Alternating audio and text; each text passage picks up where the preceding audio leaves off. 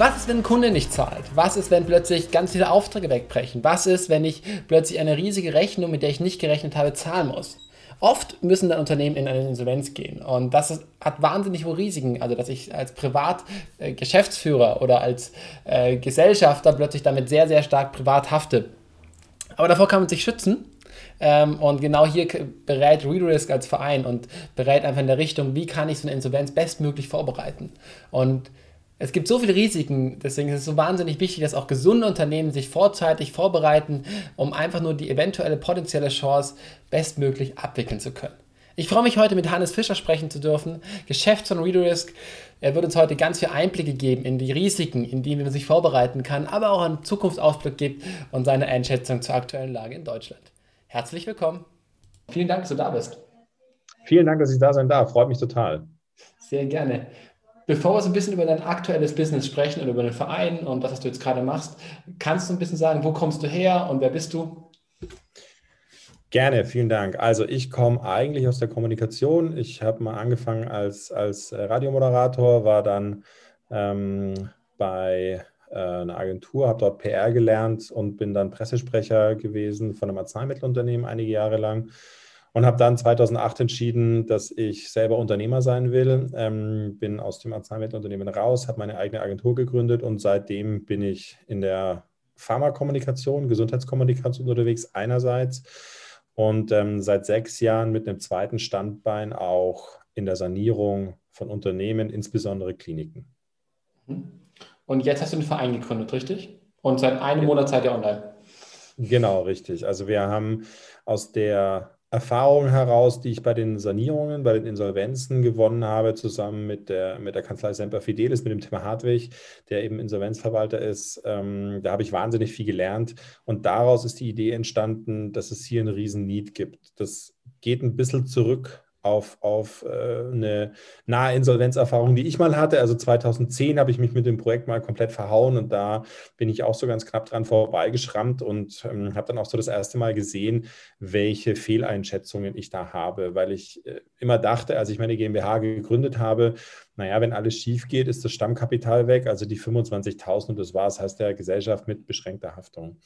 Ähm, und im, im Rahmen der Sanierungen und als ich so gesehen habe, was bei anderen Insolvenzen passiert, ist mir klar geworden, dass es überhaupt nicht stimmt. Und wenn ich so mit Freunden spreche, die auch Unternehmer sind, stelle ich fest, dass das bei ganz vielen Menschen so ist.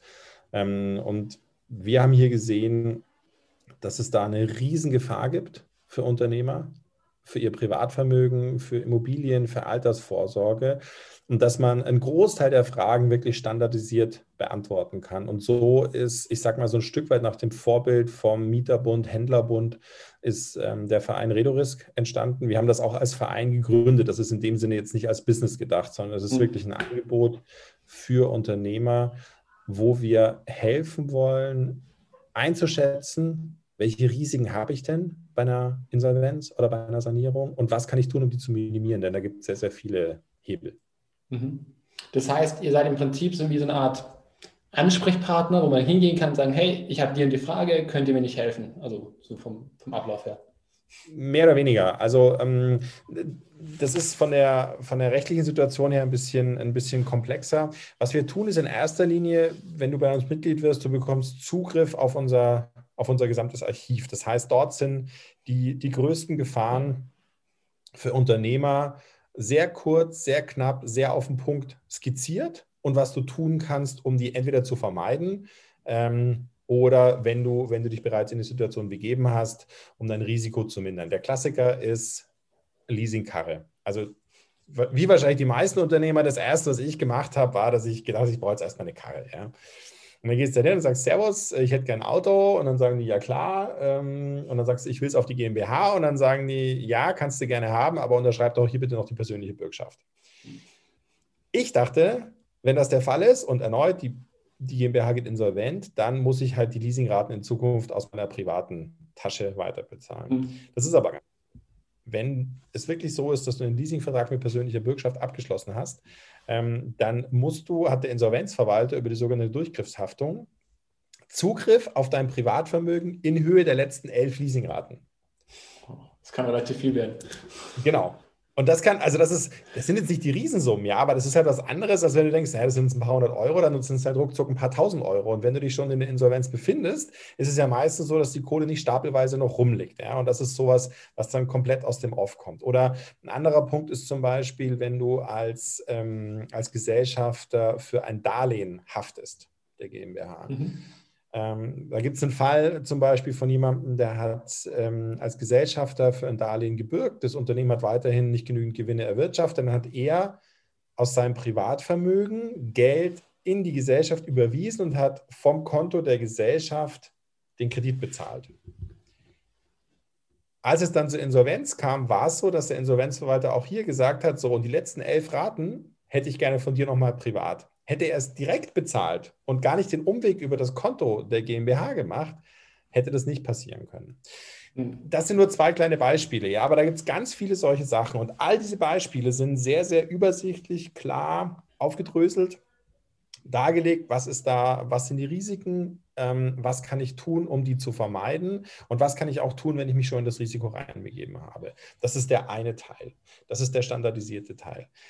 Der zweite Teil ist der, dass unsere Mitglieder auch über angeschlossene Rechtsanwaltskanzleien, Fachanwälte die Möglichkeit haben, sich beraten zu lassen. Jeder, jedes Mitglied bekommt pro Monat 30 Minuten Beratung ähm, oder hat das Recht auf 30 Minuten Beratung plus bei einer drohenden Insolvenz oder Zahlungsunfähigkeit einen vollen Tag Beratung und wenn es wirklich zu einer Insolvenz kommt, nochmal einen vollen Tag Beratung. Das ist alles im Mitgliedsbeitrag drin, ähm, um hier wirklich sicher zu sein. Aber das machen nicht wir als Verein, wir sind hier nur der, der Vermittler. Also mhm. wir, wir stellen nur den, äh, den Kontakt her, weil wir das auch gar nicht, auch gar nicht dürfen.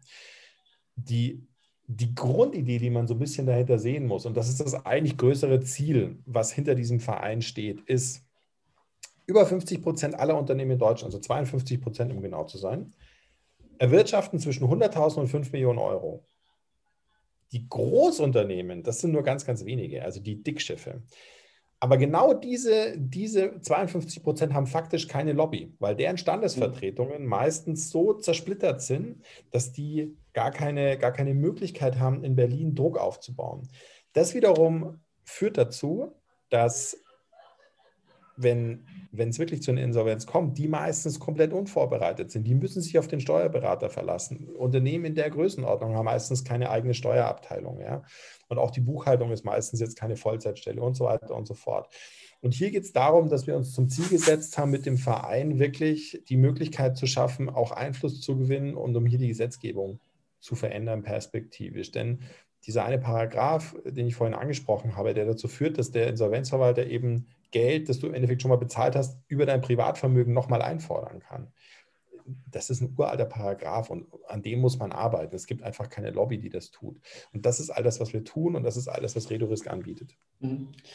Das klingt total spannend und ich frage mich so ein bisschen so auch aus Marketing-Aspekt heraus, wie, also wie erreicht ihr Leute damit? Also weil man, man hat ja sozusagen dieses Angstthema, also man muss ja sozusagen erstmal jemand überzeugen, dass potenziell, also wenn es, wenn es zu spät ist, sucht er sich ja sowieso meistens einen Anwalt sozusagen, also wie ist sozusagen euer Weg gewesen, das, diesen, diesen Verein zu, zu platzieren, zu positionieren, damit sozusagen die Leute in, aus einem gesunden Unternehmen heraus, aus einem gedanklich gesunden Unternehmen heraus bereit sind, sich beraten zu lassen? Der, der Weg ist wirklich der, dass wir zeigen, was passieren kann und dass wir zeigen, dass Zeit der entscheidende Faktor ist. Also mhm. du hast ja, du hast ja Zeit und Geld als Faktoren, die dem Unternehmen sind. Geld kauft dir Zeit. Ähm, und das kennt jeder. Wenn du als Unternehmer oder auch als Privatperson Geld brauchst, je dringender du das Geld brauchst, umso weniger wirst du es kriegen. Das ist einfach so. Ja? Also wenn du zur Bank gehst und sagst, ey, ich brauche unbedingt 10.000 Euro, dann sagen die, klar, nimm doch dein Dispo für, weiß ich nicht, 20 Prozent oder was auch immer. Wenn du aber gut dastehst und zur Bank gehst, dann redest du halt über was ganz anderes. Dann hast du ja auch die Möglichkeit zu verhandeln. Du trittst der Bank auch ganz anders gegenüber. Und so ist es hier auch. Also hier geht es ja wirklich teilweise um Dinge wie ähm, irgendwelche, irgendwelche Wertgegenstände überschreiben. Ja? Also die Nummer, wie man das aus amerikanischen Filmen kennt, dass irgendwie kurz vor Mitternacht man noch zum Notar geht und der Frau schnell das Haus überschreibt oder irgendeinem Kumpel oder so, das ist Humbug. Das, also A geht das in Deutschland gar nicht und B sind das Sachen, die, die echt ungeschickt sind. Das geht, wenn überhaupt, nur mit viel, viel, viel Vorlauf und das muss wirklich genau ähm, bedacht werden. Und so sind ganz viele Dinge so, dass man die mit Vorlauf machen sollte. Mhm. Plus, es ist ja auch so, dass es ein Bereich, der lebt. Ähm, das heißt, da ändert sich auch immer wieder mal was. Und ähm, wir wollen natürlich unseren Mitgliedern äh, über regelmäßige Informationen auch immer die Möglichkeit geben, gegebenenfalls was anzupassen. Das heißt, wenn sich irgendeine, irgendeine gesetzliche Vorgabe ändert, ja, dann, dann muss man das wissen. Beispiel ist zum Beispiel die DNO-Versicherung. Viele, viele Geschäftsführer haben eine DNO-Versicherung und gehen davon aus, dass, dass sie über diese DNO-Versicherung abgesichert sind, eben in dem Fall, den, den, den wir beschreiben. Mhm. Häufig ist es aber zum Beispiel so, dass die Staatsanwaltschaft Anklage erhebt wegen eines Insolvenzvergehens. Das kann was ganz Banales sein. Zum Beispiel, du hast deinen Jahresabschluss nicht rechtzeitig fertig. Der Jahresabschluss muss je nach Unternehmensgröße am 31.03. oder 30.06. des Folgejahres fertig sein. Mhm. Wenn du das nicht machst und alles läuft gut, ist das total egal. Also ist nicht egal, aber dann wird das niemanden großartig interessieren.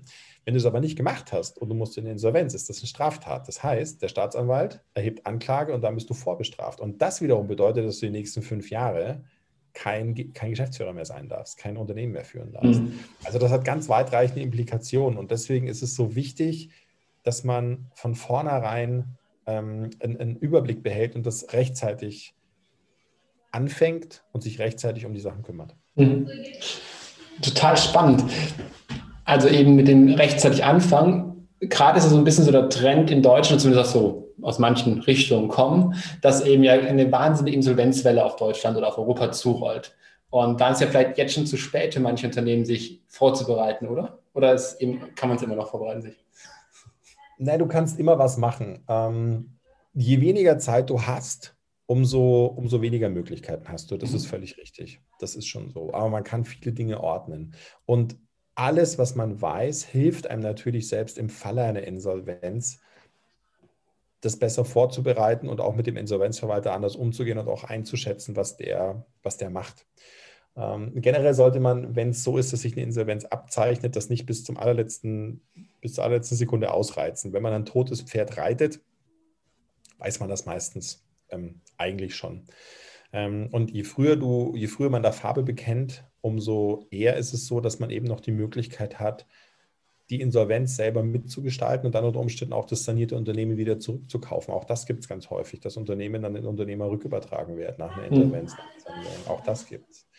Hm, weil du gesagt hast, es, es, es gibt die Meinung, dass eine Insolvenzwelle auf uns zurollt. Ich denke mhm. das auch. Ähm, ich denke, hier kommen mehrere Sachen zusammen. Letztes Jahr, als die Covid-Pandemie losging, hat äh, der Gesetzgeber die Insolvenzpflicht, die Insolvenzantragspflicht ausgesetzt und mit vielen Hilfen viele Unternehmen gestützt. Das ist auch eine sehr richtige Entscheidung gewesen in meinen Augen. Das Problem ist in meinen Augen, dass das nicht weitergedacht wurde. Das heißt, wir haben, wir haben jetzt immer noch die gleiche Situation und verschärfend kommt hinzu, dass die Aussetzung der Insolvenzantragspflicht sich ganz leicht verändert hat. Da haben sich verschiedene Faktoren verändert. Also jetzt im April ist es zum Beispiel so, dass man nur noch von der Insolvenzantragspflicht befreit ist, wenn man aufgrund nicht ausgezahlter Hilfen des Staates zahlungsunfähig ist. Mhm. Ähm, und das sind Feinheiten, die Laien nicht, nicht mitschneiden können. Und selbst Juristen tun sich damit teilweise schwer. Das heißt, wenn höchstwahrscheinlich nach der Bundestagswahl im September die Insolvenzantragspflicht wieder vollumfänglich eingesetzt wird, wird diese Insolvenzwelle kommen. Und das Schwierige daran ist, dass das ein Doppelschlag werden wird. Wir haben einmal die Insolvenzwelle. An jedem Unternehmen, das insolvent geht, hängen noch andere Unternehmen dran, deren Rechnungen nicht mehr bezahlt werden. Das heißt, da kann es eine zweite Welle geben. Und dann kommt eben dieser Fall zum Tragen, den ich vorhin kurz angerissen habe.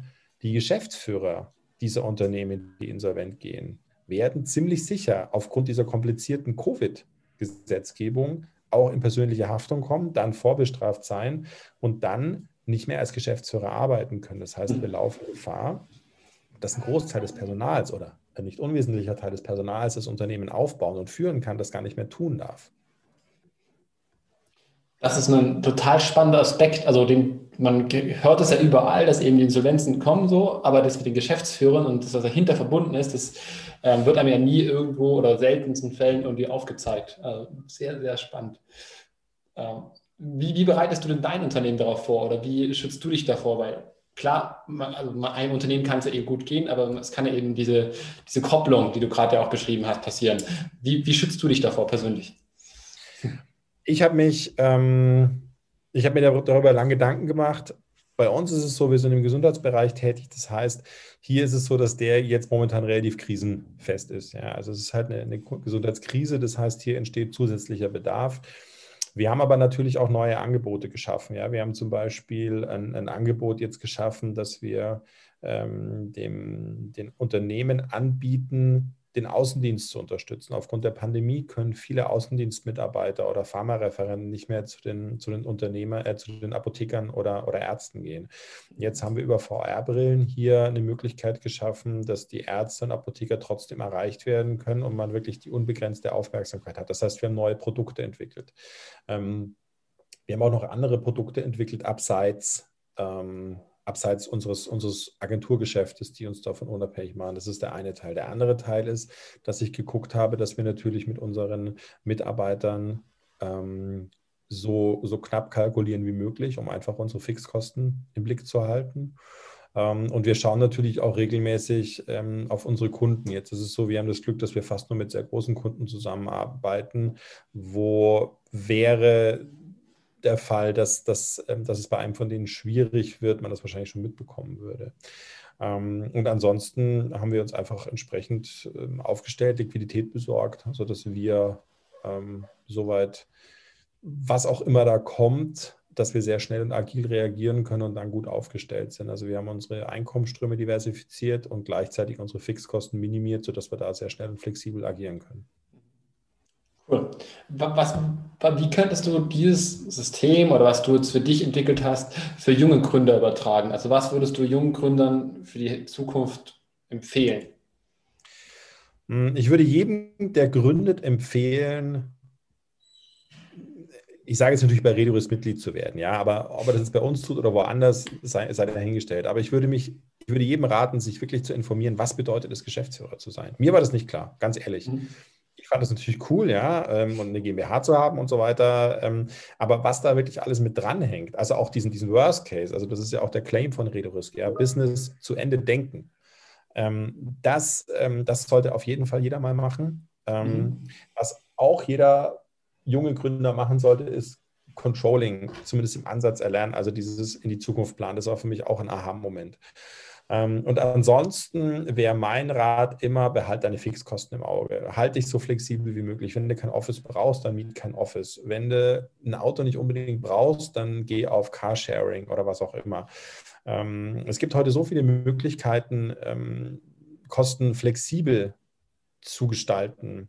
Das, und die sollte man nutzen. Also mhm. maximale Flexibilität und im Zweifel die, mein Gott, das ist jetzt aber auch ein Gemeinplatz, ja, erst Marketing, dann Produkt. Also mach erstmal Marketing, guck, ob der Markt für dein Produkt da ist und dann biete das Produkt an. Das wären mhm. mein, meine Ratschläge für junge Gründer. Äh, super spannend. Vor allem auch ganz andere Ratschläge als sonst, äh, die ich im Podcast höre. Also gerade in das erst Marketing, dann Produkt, das ist so ein allgemeingültig irgendwie, aber äh, wird, euch in seltenen Fällen gemacht. Cool. Klar, weil du natürlich begeistert bist. Also ich, ich spreche mich da gar nicht davon frei. Also auch ich habe schon Produkte auf den Markt gebracht, die keine Sau wollte, ähm, weil ich halt selber, man kann ja nicht aus dem Kopf raus. Ja? ja? Und wenn man selber begeistert ist und die eigenen Ideen sind ja immer die besten, dann rennt man natürlich los und denkt, ja, das kann ich dann irgendwie machen, duft, duft, dann haust du das zusammen und raus und merkst du, hey, das wollen wir direkt haben. Ähm, das ist in der Natur des Menschen. Von daher, ich glaube, wenn man das oft genug hört, ab und zu wird und ab und zu wird es vielleicht mal so, dass jemand sagt, okay, ich mache erst mal so den Lackmustest und dann ist schon was gewonnen. Aber das ist ja auch das Tolle am Unternehmer sein Andersein, ja, dass man eine Vision hat und was hinterher rennt. Also schwierig, oder was ist schwierig? Der wichtige, glaube ich, echtes Feedback zu bekommen. Ähm, also, sage jetzt mal, Steve, um der arme Mann ist ja zitiert worden bis, bis in die Hölle und zurück, aber um ihn trotzdem nochmal noch mal anzuführen. Er hat auch gesagt, als er den iPod gebracht hat, wenn, das, wenn du den, die Leute gefragt hättest, hätte keiner gesagt, will, weil der iPod ja eigentlich viel weniger konnte als ein MP3-Player. Mhm. Ähm, aber faktisch war das genau das, was die Leute wollten, weil die MP3-Player damals Geek-Produkte waren, viel zu komplex. Und er hat es halt einfach gemacht. Das heißt, das ist so ein bisschen schwierig, glaube ich, abzuschätzen, bist du ein Visionär und siehst einfach was, was alle anderen nicht sehen können, oder hast du einfach eine Idee, die nur auf dich passt? Und mhm. das ist das Schwierige. Wenn man aber ein gutes Marketing vorab macht, dann kriegt man, glaube ich, relativ schnell ein Gefühl dafür, ob das trägt oder ob das nicht trägt. Mhm. Cool. Vielen Dank äh, für die offenen und ehrlichen Worte, auch für deine Einschätzung. Ich habe noch drei kurze Fragen für dich. Bitte. Schaust du persönlich Fernsehen? Nein. Okay. Empfindest du dich selber als erfolgreich? Ja. Okay. Wie wichtig ist Nachhaltigkeit für dich von 1 bis 10, wenn 10 am wichtigsten ist? 8. Ich würde jetzt gerne 10 sagen, das wäre aber eine fette Lüge. Ähm, okay. Also ich, ich halte Nachhaltigkeit für wahnsinnig wichtig. Ich kann aber nicht sagen, dass es für mich das Allerwichtigste ist, ähm, weil ich mich selber gut genug kenne, um, um sagen zu können, dass, äh, dass ich mein Denken und mein Handeln nicht nur an Nachhaltigkeit ausrichte. Nachhaltigkeit ist für mich ein wichtiger Punkt und ich bedenke den, wo immer ich es kann. Und ich bin auch bereit, Bequemlichkeit dafür zu opfern. Das ist gar nicht der Punkt. Aber wenn ich ganz, ganz ehrlich bin, würde ich sagen, es ist eine 8. Okay, super. Vielen Dank für deine Ehrlichkeit und vielen Dank, dass du da warst. Ich habe zu danken. Danke für deine Zeit, ähm, dass ich es dass erzählen durfte und ähm, viel Erfolg euch weiterhin mit dem Podcast. Dankeschön und an alle da draußen eine richtig schöne Woche.